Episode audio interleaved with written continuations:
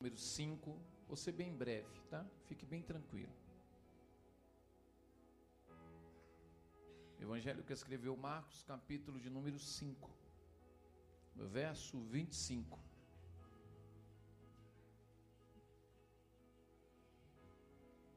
Verso 26 e verso 27. E também o 28. Evangelho que escreveu Marcos, capítulo 5, verso 25. Todos que encontrou, diga amém. Que diz assim: Certa mulher que havia 12 anos tinha um fluxo de sangue e que havia padecido muito com muitos médicos e despedindo tudo quanto tinha, nada lhe aproveitando, isso antes indo a pior.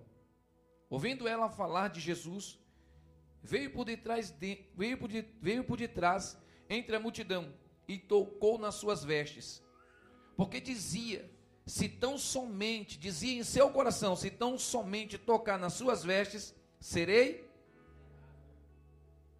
E logo se lhe secou a fonte do seu sangue, e sentiu no seu corpo está já curada daquele. Amém, igreja? Amém? Pode fechar sua Bíblia rapidinho. Eu essa palavra, eu já havia pregado ela, prego ela de vez em quando, eu estudo ela, eu penso nela, eu oro por essa mensagem, mas eu nunca, nunca esqueci o ensinamento que Deus trouxe no meu coração em um culto que eu fui com a minha esposa em Guarulhos e ela foi pregar e Deus trouxe para ela uma grande revelação naquele dia. Então, desde então, eu carrego no meu coração exatamente essa base daquilo que Deus deu para ela. Segundo a tradição, nós vamos falar ainda sobre entrega, porque aqui fala-se de entrega, de renúncia. Mas segundo o costume e a tradição naquela época, desde o tempo de Moisés, em que vai ser escrito, em que a mulher, no determinados dias dos seus fluxos naturais, no período menstrual, vamos dizer assim, as mulheres ela eram reconhecidas como impuras, sujas naquele momento. E desde então a mulher tinha os sete dias, desde a chegada até o término, para ficar separada dentro da casa, em um quarto, se ela fosse a esposa. E nos, nos tempos de Jesus agora, a tradição havia se remodelado. E havia em certas províncias e cidades um arraial que era colocado para que todas as donzelas virgens que entravam no círculo menstrual, elas eram levadas de dentro de casa para esses arraiais. E lá elas ficavam separadas de tudo e de todos, até que o ciclo passasse. Até que aquela imundície fosse embora e ela retornasse para sua casa. E segundo o costume e tradição, o homem, o pai, ia na frente da jovem que entrava no ciclo. E ele era obrigado a ir dizendo: que a impura, a imunda estava passando. E era vergonhoso para o tal homem, porque antes de que as jovens entrassem nesse círculo, deveria ser sabido de que ela deveria ter sido conduzida para lá antes do ciclo iniciar ainda na sua casa. E toda vez que se perdia esse momento, o homem era obrigado a ir na frente, se expondo, e expondo a sua filha, e ao mesmo tempo expondo a esposa. E a família era colocada em, um, em uma situação de humilhação, em que o pai ia à frente. Deixem passar, porque eu estou passando com a imunda. E a mãe ia logo atrás, conduzindo a filha. Isso era um costume. Teologicamente se explica muito isso. E automaticamente, depois dos dias dos fluxos, o pai retornava para pegar aquela filha junto com a sua esposa. E ele retornava com ela como um sinal de restauração daquela grande humilhação. Porque ele voltava com ela pelas ruas de mão dada, tranquilo e de cabeça erguida, dizendo: A minha humilhação passou. Com esse pai, supostamente tem acontecido a mesma coisa. Essa jovem mulher do fluxo de sangue foi conduzida pela rua com o seu pai e a sua mãe se expondo sendo envergonhada. E que ela é depositada no arraial, mas que nunca mais ela sairá de lá. A vergonha que foi exposta e estampada na família permaneceu. Porque passou o primeiro, o segundo, o terceiro, o quarto, o quinto, o sexto, o sétimo dia. E no sétimo dia, quando alguém vai lá para buscar a donzela, para saber se ela havia passado o fluxo, alguém que estava lá tomando conta diz: Não, o dela não passou, todas as outras que chegaram já se foram, mas a dela ainda não, ela permanece. Décimo, no oitavo, no nono, no décimo, décimo primeiro, décimo segundo, décimo terceiro, no trigésimo, no septuagésimo dia, septuagésimo, e ela permanecia lá, porque o fluxo dela não passava, e a vergonha permanecia estampada.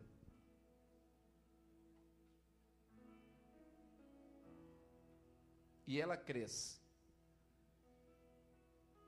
E é depositado para ela uma grande quantia. É dado para ela um grande bem. E ela vai gastar esse benefício com todo tipo de médico, com todo tipo de ajuda, para tentar reparar aquele dano causado em casa. Ela procura cada um e gasta cada centavo e nada ela consegue de resultado. Agora era uma mulher madura e que não podia entrar na cidade. Mas naquele belo dia, ela ouviu falar que Jesus estava por ali. Ela ouviu falar que Jesus havia chegado naquela cidade. Geralmente é assim, né? Vou trazer o ensinamento, mas vou dar uma pauladinha também. Porque eu ainda estou dando, dando uma cajadada, tá?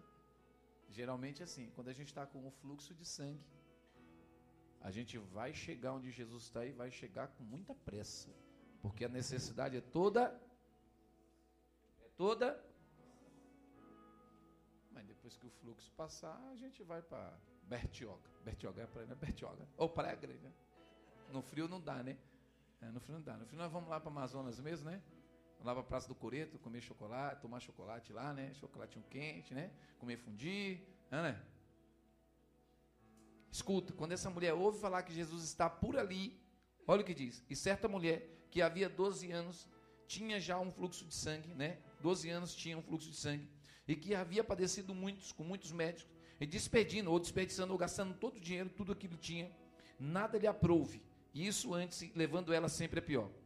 Ouvindo ela falar que Jesus estava por ali, veio por detrás, entre a multidão e tocou nas suas.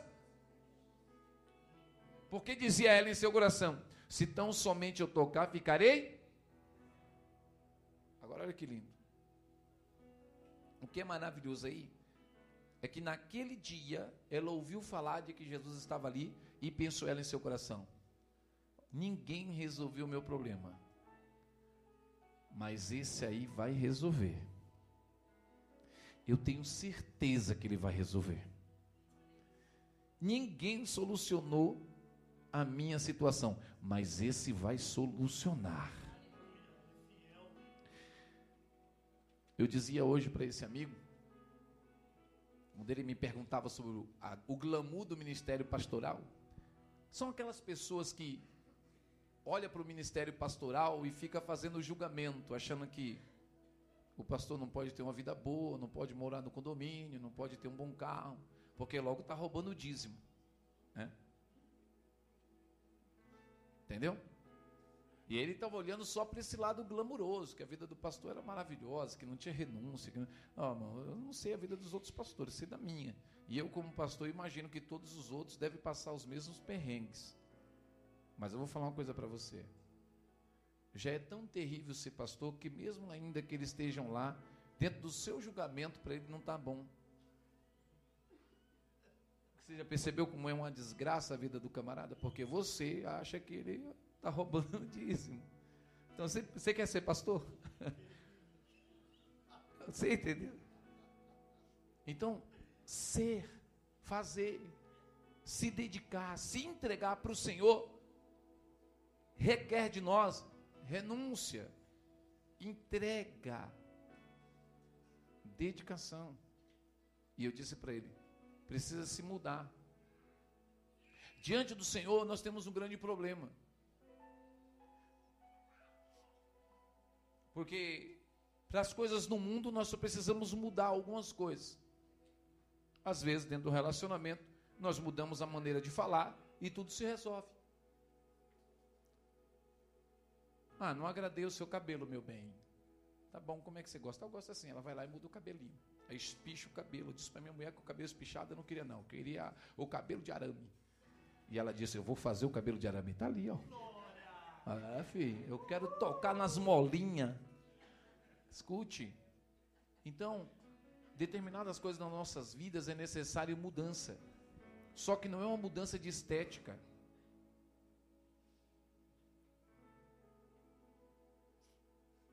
Meu pai, uma certa feita, quando a gente tinha o seu, seu Nestor morava do lado de casa. O seu Nestor tinha uns três filhos. Eu já contei uma parte dessa briga, eu vou contar outra parte. Meu pai, seu Nestor, não falava muito. Meu pai era aquele onde bom dia, boa tarde, boa noite. Não é que não falava porque meu pai não gostava, o seu Nestor não gostava do meu pai, é que eles eram muito ocupados. Meu pai descia do caminhão quando via o seu Nestor. Seu Nestor, bom dia, boa tarde, boa noite, boa noite, seu Antônio. Só que o seu Nestor tinha uns três filhos, e um deles era o Luiz. O Luiz era terrível.